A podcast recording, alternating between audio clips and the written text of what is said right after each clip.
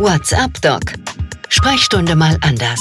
Der Podcast von Dr. Lipp und Arzt und Wirtschaft rund um die Themen Praxisorganisation, Digitalisierung und Wirtschaftlichkeit. Mit Dr. Dirk Heimann. Und damit herzlich willkommen, liebe Kolleginnen und Kollegen. Schön, dass Sie dabei sind. WhatsApp Doc Sprechstunde mal anders gemeinsam ja mit Arzt und Wirtschaft und Dr. Lipp. Zum 36. Mal fragen wir uns heute, wie können wir eigentlich die Praxen im Land noch ein kleines bisschen besser machen? Und es sind nicht nur die Praxen, es können genauso MVZ sein, es können genauso vielleicht auch Stationen auf Krankenhäusern oder Reha-Kliniken sein. Aber im Grunde ist die Idee von WhatsApp Doc immer die gleiche, immer dieselbe. Wie können wir die Rahmen Rahmenbedingungen für uns alle ein bisschen angenehmer gestalten, damit wir zu dem kommen, was wir eigentlich möchten, nämlich Medizin machen. Auch heute geht die Internetleitung quer durchs Land und zwar nach Berlin. Janine Pein ist uns zugeschaltet. Sie ist Steuerberaterin und seit 2014 die Fachberaterin für Gesundheitswesen oder eine Fachberaterin für Gesundheitswesen und sie leitet den Gesundheitsbereich und zwar seit 2021 von ETL Advision. Grüße herzlich, Frau Peine. Ja, herzlich willkommen. Ich freue mich, dass ich da bin. Habe ich das denn richtig ausgesprochen? ETL Advision oder ETL Advision oder wie spricht man das aus? Nee, ETL Advision. Also die deutsche äh, Aussprache ist es. Also ich lag schon äh, richtig, richtig mit der genau. Aussprache. Gold richtig. Dass Sie Steuerberaterin sind, das versteht man. Aber was dieses Unternehmen macht, das versteht Mann und Frau vielleicht beim ersten Hören noch nicht ganz. Da können Sie uns kurz helfen. Was macht ETL Advision? Ja, bei ETL Advision ist es äh, tatsächlich auch so, die machen auch Steuerberatung, von daher schon mal ganz einfach eigentlich zu begreifen, allerdings sehr branchenspezifisch. Wir haben uns aufs Gesundheitswesen spezialisiert und es mhm. ist ein Verbund von bundesweit 120 Kanzleien, die speziell für Leistungserbringer im Gesundheitswesen Steuerberatung anbieten, kombiniert im Partnernetzwerk mit Rechtsberatung und betriebswirtschaftlicher Begleitung. Also alle Fragen, die das Unternehmerherz so umtreibt, da haben wir hoffentlich eine Antwort drauf. Also Menschen in Weiß wie ich, die irgendeine Frage haben, da sagen sie, die Frage kenne ich schon, das habe ich schon 19 Mal beantwortet. Heute wollen wir bei WhatsApp Doc ja ein bisschen etwas fortsetzen, was wir schon einige Male als Thema hatten, nämlich so auch die Frage, wie kann ich meine Mitarbeiterinnen und Mitarbeiter vielleicht ein bisschen besser an mich binden, ist ja gerade eins der ganz großen Themen. Personalmangel, Fachkräftemangel, da möchte man natürlich den Menschen, die schon da sind und möglicherweise auch denen, die da noch kommen, ein möglichst gutes Umfeld bieten. Und da hat die Steuer ja eine Menge Menge damit zu tun. Ich fange mal so ganz platt an, wenn ich meinem Mitarbeiter, meiner Mitarbeiterin was Gutes tun möchte und ich verschenke jetzt zum Beispiel Kinogutscheine. Einfach so, weil ich sage, Mensch, ich mache euch jetzt eine Freude. Wie mache ich denn das steuerlich richtig? ich sag mal, steuerlich richtig macht man es so, indem man erstmal die Gutscheine natürlich erwirbt und zwar auch bitte mit einem Namen, für wen Sie denn diese Gutscheine erwerben. Das heißt, wichtig ist immer, wer schreibt, der bleibt bitte aufschreiben, wen Sie denn im Team damit bedenken möchten. Äh, rein menschlich finde ich es immer schön, wenn es wirklich eine kleine Überraschung ist. Ne? Das ist für die Mitarbeiter toll, da fühlen die sich gesehen und das ist äh, wichtig und äh, von daher sind es tolle Ideen, gerade solche Gelegenheiten wie Ostern aufzugreifen oder auch mal zwischendurch, vielleicht wenn Frühlingsanfang ist oder so, Mitarbeiter überraschen mit Kleinigkeiten. Oder alles neu macht der Mai. Aber ich bleib noch mal dran. Aufschreiben habe ich verstanden. Also ich schreibe auf den Beleg den Namen. Jetzt habe ich von meinem Steuerberater gelernt, ich muss es dann auch genau angeben zum Beispiel. Wie geht denn das dann? Man muss angeben, zum einen, wer bekommt was geschenkt, in welcher Höhe. Und natürlich, wir sind in Deutschland, das Steuergesetz ist da auch recht streng. Ich muss auch auf die Höhe achten. Das heißt, wenn es einfach so Gelegenheitsgeschenke sind, kleine Überraschungen ohne besonderen persönlichen Anlass, wie ein Geburtstag oder so, dann muss ich darauf achten, dass das nicht mehr als 50 Euro an Sachgeschenke im Monat pro Mitarbeiter sind. Diese Grenze bitte unbedingt dann schon mal merken, ist auch eigentlich geläufig, kennen viele Praxisinhaber sowieso. 50 Euro pro Mitarbeiter, pro äh, Geschenk quasi im Monat bitte im Auge behalten. Und dann bedeutet es, dann muss steuerlich nichts weiter passieren. Das darf ich, aber ich muss es notieren. Richtig. Man muss es notieren. Es darf dann ganz normal logisch über die Buchhaltung laufen. Es ist eine Betriebsausgabe. Das heißt, es mindert den steuerlichen Gewinn und es hat aber keine Lohnnebenkosten zur Folge. Und das ist natürlich dann das Attraktive. Das heißt, man kauft den Gutschein, listet die Namen auf und kann den Beleg dann in der Buchhaltung ganz normal als Betriebsausgabe absetzen. Also schon mal das Erste, was ich heute gelernt habe. Ich wusste es nämlich nicht. 50 Euro pro Mitarbeiter, pro Mitarbeiterin pro Monat. Vielen Dank dafür. Es darf diesen Betrag nicht übersteigen, damit keine Lohnnebenkosten anfallen. Das war jetzt ja nur unser Einstieg. Frau Peine, wenn wir jetzt ein bisschen weiterdenken. Wir möchten den Arbeitsplatz, vielleicht auch den Weg zum Arbeitsplatz für unsere Mitarbeiterinnen und Mitarbeiter angenehm gestalten, besser gestalten, vielleicht auch was für ihre Gesundheit tun, so sie das selber mögen. Und zum Beispiel, das habe ich jetzt in den letzten Tagen immer wieder gelesen, über ein Jobbike nachdenken. Also ein Fahrrad im Grunde, was ich meinen Mitarbeiterinnen und Mitarbeitern, sei es jetzt E-Bike oder auch kein E-Bike, zur Verfügung stelle. Auch das geht steuerlich. Auch das geht steuerlich, genau. Und das ist sogar ziemlich attraktiv. Zum einen kann man damit als Arbeitgeber ja auch werben, dass man sagt, ich gebe meinen Mitarbeitern die Gelegenheit, sich ein Fahrrad auszusuchen. Sie haben es gerade schon gesagt, das kann ein E-Bike sein, das kann aber auch ein anderes Fahrrad sein. Oftmals läuft das über bestimmte Leasinggesellschaften. Also Stichwort Jobrad ist da schon ganz richtig. Da gibt es halt unter anderem auch diesen Anbieter.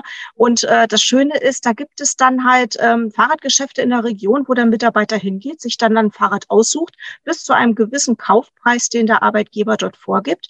Und dann wird ein Leasingvertrag geschlossen zwischen dem Praxisinhaber und der Leasinggesellschaft. Und der Mitarbeiter kann dann das Fahrrad über die Leasingzeit nutzen und das muss dann noch nicht mal versteuert werden. Das ist dann das Interessante daran. Also nochmal, das heißt, ich habe zwar diese Ausgaben bei mir auf der Uhr, aber es entstehen jetzt keine Lohnnebenkosten oder andere Dinge und der Arbeitnehmer, die Arbeitnehmerin, die muss es nicht versteuern.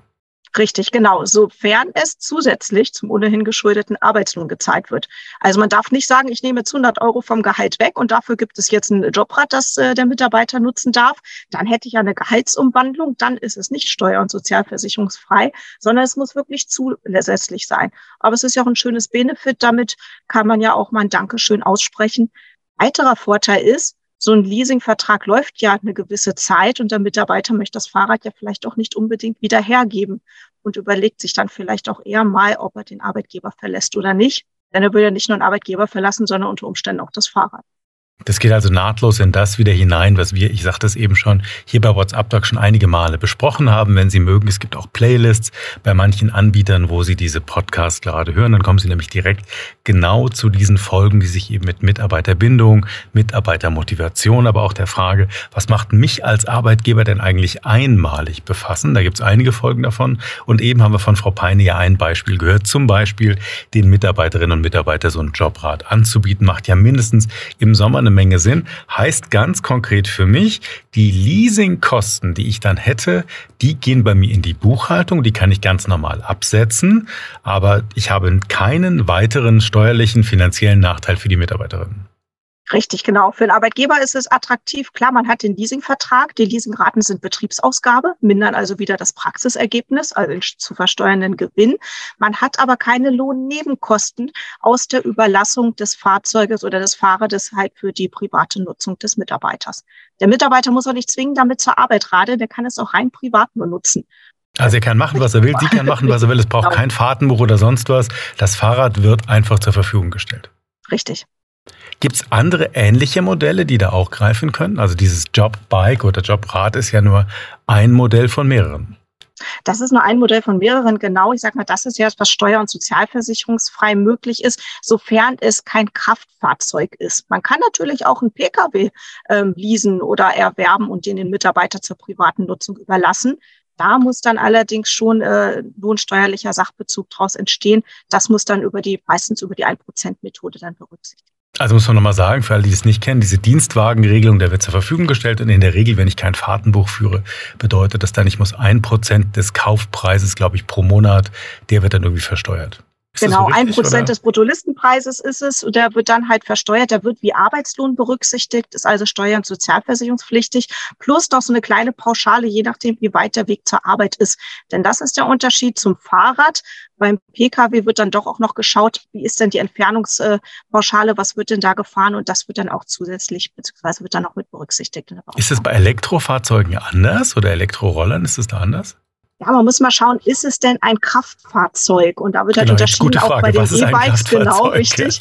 Das ist äh, von der Elektroleistung abhängig, bin ich der Meinung. Die genaue Zahl habe ich da nicht im Kopf, aber da unterscheidet man halt, ich weiß, ein klassisches E-Bike ist da noch außen vor. Das gilt als Fahrrad und nicht als Kraftfahrzeug. Aber sobald man ein Nummernschild irgendwo braucht, dann ist man in dem Bereich, wo man sagt, naja, das geht dann halt nicht mal als Überlassungssteuer und Sozialversicherung. Aber guter Tipp. Das heißt, sobald man jetzt mal grob vereinfacht, sobald man ein Nummernschild und eine separate Versicherung braucht, dann ist man wahrscheinlich in diesem 1%-Rahmen. Und Sie haben es auch gerade nochmal gesagt, 1%-Rahmen heißt Bruttolistenpreis. Also egal wie günstig wir das Fahrzeug wo auch immer erworben haben, wir zahlen das, was eigentlich der Verkaufspreis ohne Abzüge ist. Richtig, und zwar der Bruttolisten-Neupreis. Ne? Das heißt, wenn man, äh, ich sag mal, so eine alte Schlurre irgendwo erwirbt, die vielleicht nur 1000 Euro gekostet hat, das Fahrzeug aber vielleicht vorher mal 20.000 Neupreis hatte, dann sind leider auch die 20.000 Euro als äh, ein, bei der 1%-Methode zu berücksichtigen. Also es bleibt irgendwie beim Fahrrad, es läuft darauf hinaus, das Bike, das E-Bike scheint eine gute Möglichkeit zu sein und hält ja im besten Fall sogar noch gesund. Bleiben wir noch ein bisschen dabei, was wir noch tun können, um den Arbeitsplatz attraktiver zu gestalten, Frau Peine. Stichwort Kinderbetreuung, zum Beispiel Umzug. Was kann ich denn da machen? Ich habe mit Mühe und Not Mitarbeiterinnen gewonnen. Die kommen jetzt in meine Stadt vielleicht. Die haben da eine Kita oder sollen eine bekommen. Der Umzug steht an. Was kann ich da steuerlich gut tun? Das sind gleich zwei verschiedene Bereiche, die Sie ansprechen. Das eine ist ja ein Umzug. Wenn ich es denn das große Glück habe, einen Mitarbeiter zu gewinnen, weil er vielleicht aus privater Motivation, aus irgendwelchen Gründen bei mir in die Region zieht und sich jetzt für meine Praxis interessiert.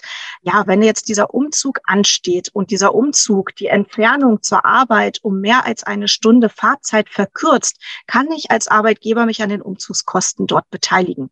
Und das kann ich äh, auch pauschal machen. Da gibt es eine Umzugskostenpauschale, die ich als Arbeitgeber zahlen kann. Das sind 186 Euro, nämlich für den Arbeitnehmer. Und wenn der Arbeitnehmer nicht alleine wohnt, sind nochmal 590 Euro für jedes weitere Haushaltsmitglied zusätzlich möglich, was der Arbeitgeber freiwillig als Umzugskostenpauschale zahlen kann. Das heißt, wenn da so eine Familie kommt, können das durchaus 2000 Euro werden. Das läppert sich dann hoch. Ne? Wenn das mehrere Kinder sind, muss man auch gucken, wer gilt denn jetzt alles als Kind. So ein bisschen im Detail muss man dann schon noch mal schauen. Aber äh, in der Regel ist es auch so, dass die Kinder, die halt unterhaltspflichtig sind, dort noch mit reinfallen können. Und äh, das ist dann schon eine ordentliche Summe. Äh, Bedingung ist halt immer, dass der Umzug beruflich veranlasst ist. Also wichtig darauf zu achten, verkürzt sich der Arbeitsweg dadurch für den Mitarbeiter. Aber auch da sind es ja erstmal Kosten. Was ist denn das Besondere dann an diesen Kosten, diesen Umzugskosten? Fallen da denn dann so Sachen wie die Zusatzabgaben an, Lohnnebenkosten oder nicht? Da ist es auch so, dass die Lohnnebenkosten dort nämlich wegfallen. Das heißt, ich als Arbeitgeber zahle tatsächlich nur die Umzugskostenpauschale und das war's dann. Und das ist natürlich auch ganz interessant, ähm, denn dadurch äh, habe ich ja auch weniger Lohnnebenkosten als Arbeitgeber insgesamt. Hätte ich das mal früher gewusst, das hätte ich gleich einer meiner späteren dann Medizinfachangestellten mal irgendwie angeboten. Jetzt habe ich es von Ihnen gelernt, Frau Peiner, also bei der nächsten, die dann in die Region Mainz zieht, da sitzen wir und da zeichnen wir diesen Podcast auf. Jetzt haben Sie eben gesagt, das waren zwei Dinge, die ich angesprochen habe. Umzug war das eine, Gesundheit, Kinderbetreuung das andere. Was gibt's da noch? Richtig. Kinderbetreuung ist halt äh, so, dass man dort auch als Arbeitgeber die Kinderbetreuungskosten steuer- und sozialversicherungsfrei erstatten kann, allerdings nur für nicht schulpflichtige Kinder. Da muss man aber schauen, in welcher Region wohnt man denn? Entstehen denn überhaupt Kindergartengebühren? Das ist ja doch oftmals inzwischen ja auch, äh, Gott sei Dank, äh, kostenfrei. Aber es gelten ja auch zum Beispiel auch die Kosten für eine Tagesmutter. Und äh, sobald, solange die Kinder nicht schulpflichtig sind, kann man sowohl die Kosten für die Unterkunft als auch für die Verpflegung dem Arbeitnehmer erstatten und das auch steuer- und sozialversicherungsfrei. Es gilt aber das, was Sie vorhin gesagt haben. Das heißt, ich würde dann nicht sagen, das Gehalt wird reduziert und dafür übernimmt man die Tagesmutter, sondern es würde wieder gelten, es kommt als Add-on. Richtig. Das ist ganz häufig so, dass die Steuer- und Sozialversicherungsfreiheit immer daran geknüpft ist, dass es zusätzlich zum ohnehin geschuldeten Arbeitslohn ist.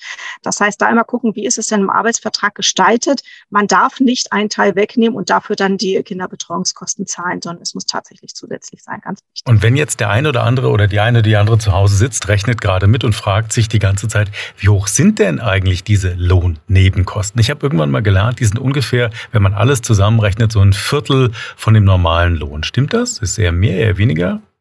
Ja, so um den Dreh. Es hängt immer so ein bisschen davon ab, äh, auch welche Krankenkasse es denn ist. Ähm, ich rechne mal so mit 22, 23 Prozent. Dann war ich mit meinem Viertel ja gar nicht so schlecht. Ja, ja genau. Die Lohnnebenkosten sind ja die vier Zweige, äh, Zweige der Sozialversicherung, Krankenpflege, Renten- und Arbeitslosenversicherung. Mhm. Die teilen sich ja Arbeitnehmer und Arbeitgeber. Das heißt, jede 100 Euro, die der Arbeitgeber als Bruttolohn mehr zahlt, zahlt er dann auch die Sozialabgaben nochmal zusätzlich obendrauf. Das ist dann das, was er als Lohnkosten insgesamt hat. Zusätzlich zahlt der Arbeitgeber alleine noch die Unfallversicherung, die Berufsgenossenschaft. Da die nur einmal im Jahr anfällt, ist das natürlich schwierig, das jetzt pauschal zu sagen aber die muss man als Arbeitgeber halt auch zusätzlich noch. Also 25 Prozent, das gute Viertel so ungefähr, wenn man es mal schwäbisch nimmt, das ist dann schon irgendwie genau. passend plus minus cum grano sal, habe ich irgendwann mal gelernt. Kommen wir vielleicht zum nächsten Punkt. Auch da war ich ein bisschen überrascht, als mir das die Redaktion auf meinen Zettel heute mitgeschrieben hat. Es gibt eine Erholungsbeihilfe. Damit konnte ich gar nichts anfangen. Was ist eine Erholungsbeihilfe? Ja, ich finde das erstaunlich, dass die Erholungsbeihilfe immer noch gar nicht so bekannt ist, weil das Also Sie sagen damit, ich bin nicht der Einzige, der sie nicht nein, kennt. Nein, richtig. Okay. Wir haben das immer wieder. Es kommt auch in der Praxis eigentlich viel zu selten vor, finde ich, dafür, dass sie ja so attraktiv ist. Die Erholungsbeihilfe auch wieder zusätzlich zum ohnehin geschuldeten Arbeitslohn kann ich einem Mitarbeiter zahlen in dem Monat, in dem er den Urlaub nimmt, sprich Erholung für ihn ansteht. Das heißt, das ist eine Unterstützung. Ähm, das sind 156 Euro pauschal pro Kalenderjahr pro Mitarbeiter, die ich in dem Monat, wo der Mitarbeiter Urlaub hat oder Urlaub nimmt, zahlen kann für Erholungszwecke. Das heißt, 156 Euro, haben Sie gesagt, einmal im Jahr können gewährt werden. Also nicht pro Urlaub, sondern einmal im Jahr. Sie nicken. Das sehe jetzt genau. ich, aber natürlich unsere Hörer. Also 156 Euro. Und die sind dann auch wiederum von diesen Lohnnebenkosten befreit? Oder wie muss ich mir das vorstellen? Richtig, die sind auch von den Lohnnebenkosten befreit.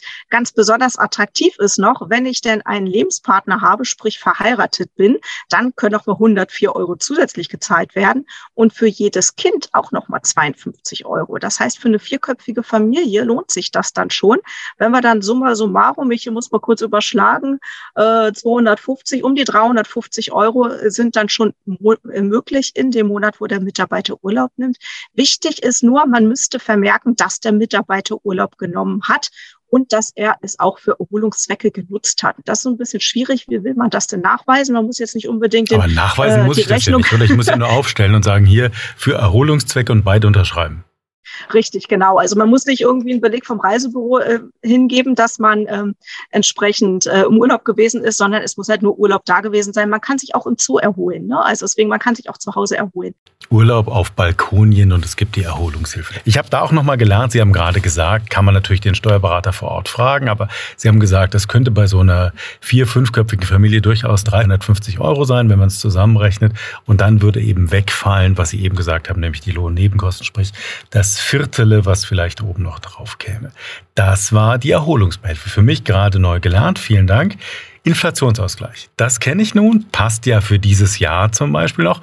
Alles wird teurer und der Gesetzgeber hat uns ermöglicht, wir können Inflationsausgleich zahlen, aber nicht ohne Ende.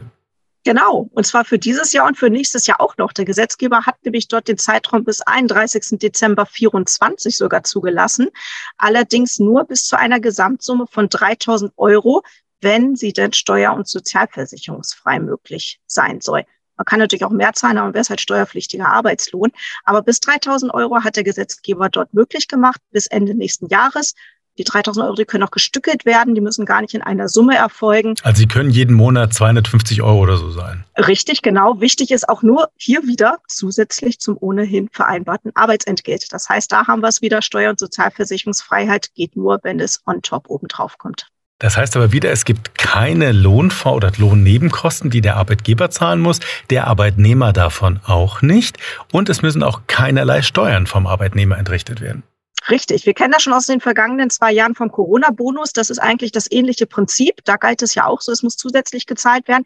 Es darf keine Gegenleistung dafür bestehen. Das heißt, es darf auch nicht der, die Auszahlung von Überstunden da drin verborgen werden oder so, sondern es muss halt wirklich, ja, eine Prämie obendrauf sein.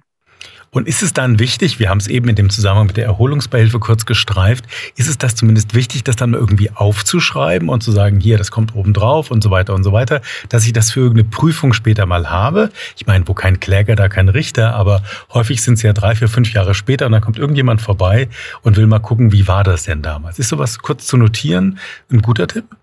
Richtig, das ist ein sehr guter Tipp. Es sollte möglichst im Lohnkonto dokumentiert werden. Im Idealfall wird es über die Lohnabrechnung ausgezahlt. Das Steuerbüro wird dort eine extra Lohnart für auf Abrechnung ausweisen, Inflationsausgleichsprämie und dann der Betrag und dann ist man da bei einer entsprechenden Also das reicht. Ich muss jetzt nicht irgendeinen Prosa schreiben machen, wo ich das draufschreibe, sondern wenn das so drinsteht in der Lohnabrechnung, Inflationsausgleich, dann reicht das. Richtig, genau. Klingt ja schon mal relativ einfach. Gehen wir ein bisschen weiter und da finde ich, wird es kompliziert. Digitale Tools, Telefon, Tablets, was auch immer. Wir leben im 21. Jahrhundert, sie gehören bei vielen Menschen dazu. Kann ich da auch was machen? kann man was machen. Und ich finde gerade auch mit Tablets oder iPads oder so total spannend, gerade um sich als Arbeitgeber da auch vielleicht attraktiv zu machen. Denn wenn man sagt, meine Mitarbeiter, die bei mir arbeiten, den gebe ich ein iPad für die private Nutzung. Das finde ich, macht sich schon gerade bei den jungen Leuten ganz gut. Ne? Und das ist schon ganz interessant. Das heißt, auch hier das Vorgehen so, der Praxisinhaber, der, die Praxisinhaberin erwirbt ein iPad und überlässt es dann dem Mitarbeiter zur privaten Nutzung. Da sollte man vielleicht auch eine schriftliche Nutzungsvereinbarung machen und dort natürlich auch das Gerät genau äh, bezeichnen.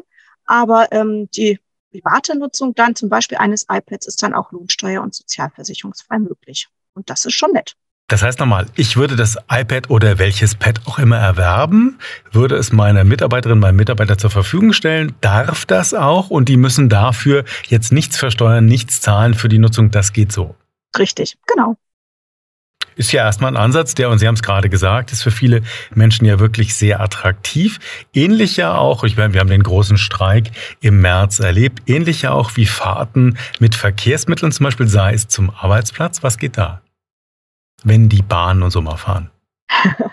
ja, da muss man unterscheiden, wie komme ich denn zu meinem Arbeitsplatz? Nur fahre ich mit meinem Pkw, dann habe ich natürlich als Arbeitgeber die Möglichkeit, eine Fahrtkostenerstattung zu machen, je Entfernungskilometer. Oder sage ich, ich sponsere meinem Mitarbeiter ein Jobticket. Und das ist natürlich äh, auch besonders interessant, weil das Jobticket ja dann auch privat genutzt werden kann. Es ist ja meistens ein Monatsticket. Hier muss ich aber aufpassen, wenn ich dann als Mitarbeiter selber eine Steuererklärung abgebe und vielleicht die Entfernungspauschale abrechnen möchte, dann würde das Jobticket, das ich von meinem Arbeitgeber schon bekomme, die Entfernungskosten natürlich entsprechend mindern. Ansonsten wäre es ja auch doppelt berücksichtigt. Aber helfen Sie mir dabei. Jetzt haben wir ja gerade die Diskussion um das 49-Euro-Ticket, was in der einen oder anderen Region vielleicht ein bisschen günstiger wird, wo Arbeitgeber vielleicht was dazugeben. Was wäre jetzt so ein Jobticket? Wäre das so ein 49-Euro-Ticket? Was wäre das? Genau, das 49-Euro-Ticket wäre so ein klassisches Jobticket, das man da halt entsprechend als Arbeitgeber dann übernimmt für den Mitarbeiter. Wichtig ist natürlich hier auch wieder, man braucht einen Nachweis. Das heißt, wenn der Mitarbeiter das denn erwirbt oder das Abo abschließt, muss es trotzdem irgendwo im Lohnkonto beim Arbeitgeber mit auftauchen. Wir brauchen natürlich einen Beleg dazu. So ist das ja grundsätzlich mit allen unseren Betriebsausgaben. Aber auch das muss nicht versteuert werden. Richtig, genau. Also nicht versteuert, keine Lohnnebenkosten. Ich kann das als Goodie obendrauf geben und diese 49 Euro kommen im Grunde brutto für netto, sage ich mal grob genau. vereinfacht, kommen mhm. im Grunde meinen Mitarbeitern zugute. Richtig. Das war die Sache mit den öffentlichen Verkehrsmitteln. Wie ist es, wenn ich jetzt, Sie haben eben gesagt, es kommt immer darauf an, wie man zum Job kommt. Wie ist es, wenn ich das eigene Auto nutze? Wenn ich das eigene Auto nutze, dann habe ich als Arbeitgeber die Möglichkeit, die Entfernungspauschale von 30 Cent je Entfernungskilometer dem Mitarbeiter auszuzahlen. Und äh, hier ist es natürlich auch so, dass dann halt nicht der Arbeitnehmer zusätzlich die Entfernungspauschale in der eigenen Steuererklärung absetzen kann. Er hat ja auch keine Kosten, er ist ja nicht belastet, wenn der Arbeitgeber das erstattet. Also diese 30 Cent kann ich auszahlen und Ihr Tipp von eben, ich muss dann, so ich eine Einkommensteuererklärung mache, dann muss ich das aber angeben. Da kann ich nicht die Entfernungspauschale geltend machen. Richtig, genau. Denn die Entfernungspauschale in der eigenen Steuererklärung des Mitarbeiters geht natürlich auch nur, wenn ich selber als Mitarbeiter belastet bin. Wenn ich die aber schon von meinem Arbeitgeber ausgezahlt bekomme, bin ich ja nicht belastet. Da kann ich natürlich selber auch keine Kosten entsprechend berücksichtigen. Das waren jetzt richtig spannende 25 Minuten, Frau Pein. Ich habe ganz viele Dinge gelernt, die ich bis eben, also vor diesen 25 Minuten, noch nicht wusste. Ich gehe mal davon aus, einigen meiner Kolleginnen und Kollegen geht es genauso. Gibt es denn sowas, wenn ich Sie als Expertin da mal fragen darf, die ja ganz breit auf diese Themen schaut, gibt es so eine Art Lieblingstool, wo Sie sagen aus Ihrer Erfahrung, das kommt bei den Mitarbeiterinnen und Mitarbeitern auch für das Betriebsklima am besten an? Ich hatte es am Anfang schon erwähnt, für mich sind das eigentlich eher so die Kleinigkeiten, so die, die zwischen den Zeilen, die Überraschungen, die Besonderheiten, mit denen man vielleicht gar nicht so unbedingt rechnet. Denn ich meine, seien wir mal ganz ehrlich, mit einem Obstkorb in der Küche oder so halte ich heute auch keine Mitarbeiter mehr. Ich glaube, es ist einfach wichtig, dass ich mir als Arbeitgeber Gedanken mache, wie wichtig sind mir meine Mitarbeiter, sehe ich, was die jeden Tag leisten und lasse ich die auch spüren, dass ich das sehe. Und das ist das eigentlich das, was mir immer persönlich sehr wichtig ist. Man freut sich über Kleinigkeiten. Ich glaube, das trifft auch viele Mitarbeiter in den Arzt- und Zahnarztpraxen auch zu. Und Sie haben uns ja gerade auch ein bisschen geholfen, Frau Peine, wie man das Ganze eben auch steuerlich so machen kann. Es bleiben zwar die Kosten, aber es bleiben nicht mehr an Kosten. Und im Besonderen die Mitarbeiterinnen und Mitarbeiter, die müssen es dann auch nicht versteuern. Vielen Dank, Janine Peine. Die Leitung ging nach Berlin zu ETL Advision. Wir haben mit ihr darüber geredet, dass 120 Steuerkanzleien sich alleine mit dem Fokus auf das Thema Gesundheit konzentriert haben. Wir haben von ihr einiges gelernt über die verschiedenen Modelle. Wir haben eben darüber gesprochen, vom Jobbike bis hin zu Geschenken. 50 Euro Euro pro Mitarbeiterin, pro Mitarbeiter pro Monat sind möglich. Und wie gesagt, wir sollten alles aufschreiben, wir sollten es vermerken und dann können wir es sogar als Ausgaben absetzen. Vielen Dank an Sie nach Berlin. Ja, danke schön für die Einladung. So, das war jetzt richtig viel hier bei WhatsApp Doc Sprechstunde mal anders. Ich habe mir meine Zettel wieder gezückt, die hier vor mir liegen, denn ich kann Ihnen jetzt noch kurz vortragen, was es an weiteren Informationen gibt. Zum einen gibt es ein Dr. Lip E-Book, das heißt Steuervergünstigungen für Mitarbeitende und das hat Janine Peine miterarbeitet. Sie können es sich also anschauen, herunterladen und bei Arzt und Wirtschaft gibt es auf der Website Arzt und Wirtschaft, so heißt sie nun mal die Seite, gibt auch Dental und Wirtschaft, aber da finden Sie diese ganzen Informationen nochmal. Das betrifft ja genauso die zahnärztlichen Kolleginnen und Kollegen. Da gibt es eine ganze Reihe von Steuertipps, aber eben auch für die Arbeitnehmer und für die Arbeitgeber. Und die Rubrik, in der Sie das alles nachlesen und finden können, heißt Finanzen. Das war's für heute. WhatsApp Doc Sprechstunde mal anders. Folge 36. Steuervergünstigungen für Mitarbeitende haben wir die heutige Folge genannt. Und ich habe es eingangs gesagt, ich wiederhole es jetzt nochmal. Wir haben eine ganze Reihe von Folgen inzwischen bei, von WhatsApp Doc Sprechstunde mal anders zusammengetragen, die sich eben mit dem Thema befassen. Wie können wir Mitarbeiterinnen und Mitarbeiter besser motivieren, ein angenehmeres Arbeitsumfeld bieten? Wie können wir mit ihnen vielleicht auch offener, transparenter umgehen, sie noch mehr an die Praxis binden? Wie machen wir überhaupt so eine Praxis oder ein MVZ einmalig. Über all das können Sie nachhören, wenn Sie mögen. Und ich sagte schon, bei einigen Anbietern unserer Podcasts finden Sie Playlists. Da sind genau diese Themen für Sie zusammengetragen. Ich sage für heute vielen Dank, dass Sie dabei waren. WhatsApp Doc. Sprechstunde mal anders. Der Podcast von Dr. Lipp und Arzt und Wirtschaft rund um die Themen Praxisorganisation, Digitalisierung und Wirtschaftlichkeit. Mit Dr. Dirk Heimann. Dieser Podcast-Service für Ärztinnen und Ärzte wurde Ihnen von unserem Content-Partner, der Dr. Lipp GmbH aus Berlin, präsentiert. Dr. Lipp ist auch für den Inhalt dieses Podcasts verantwortlich.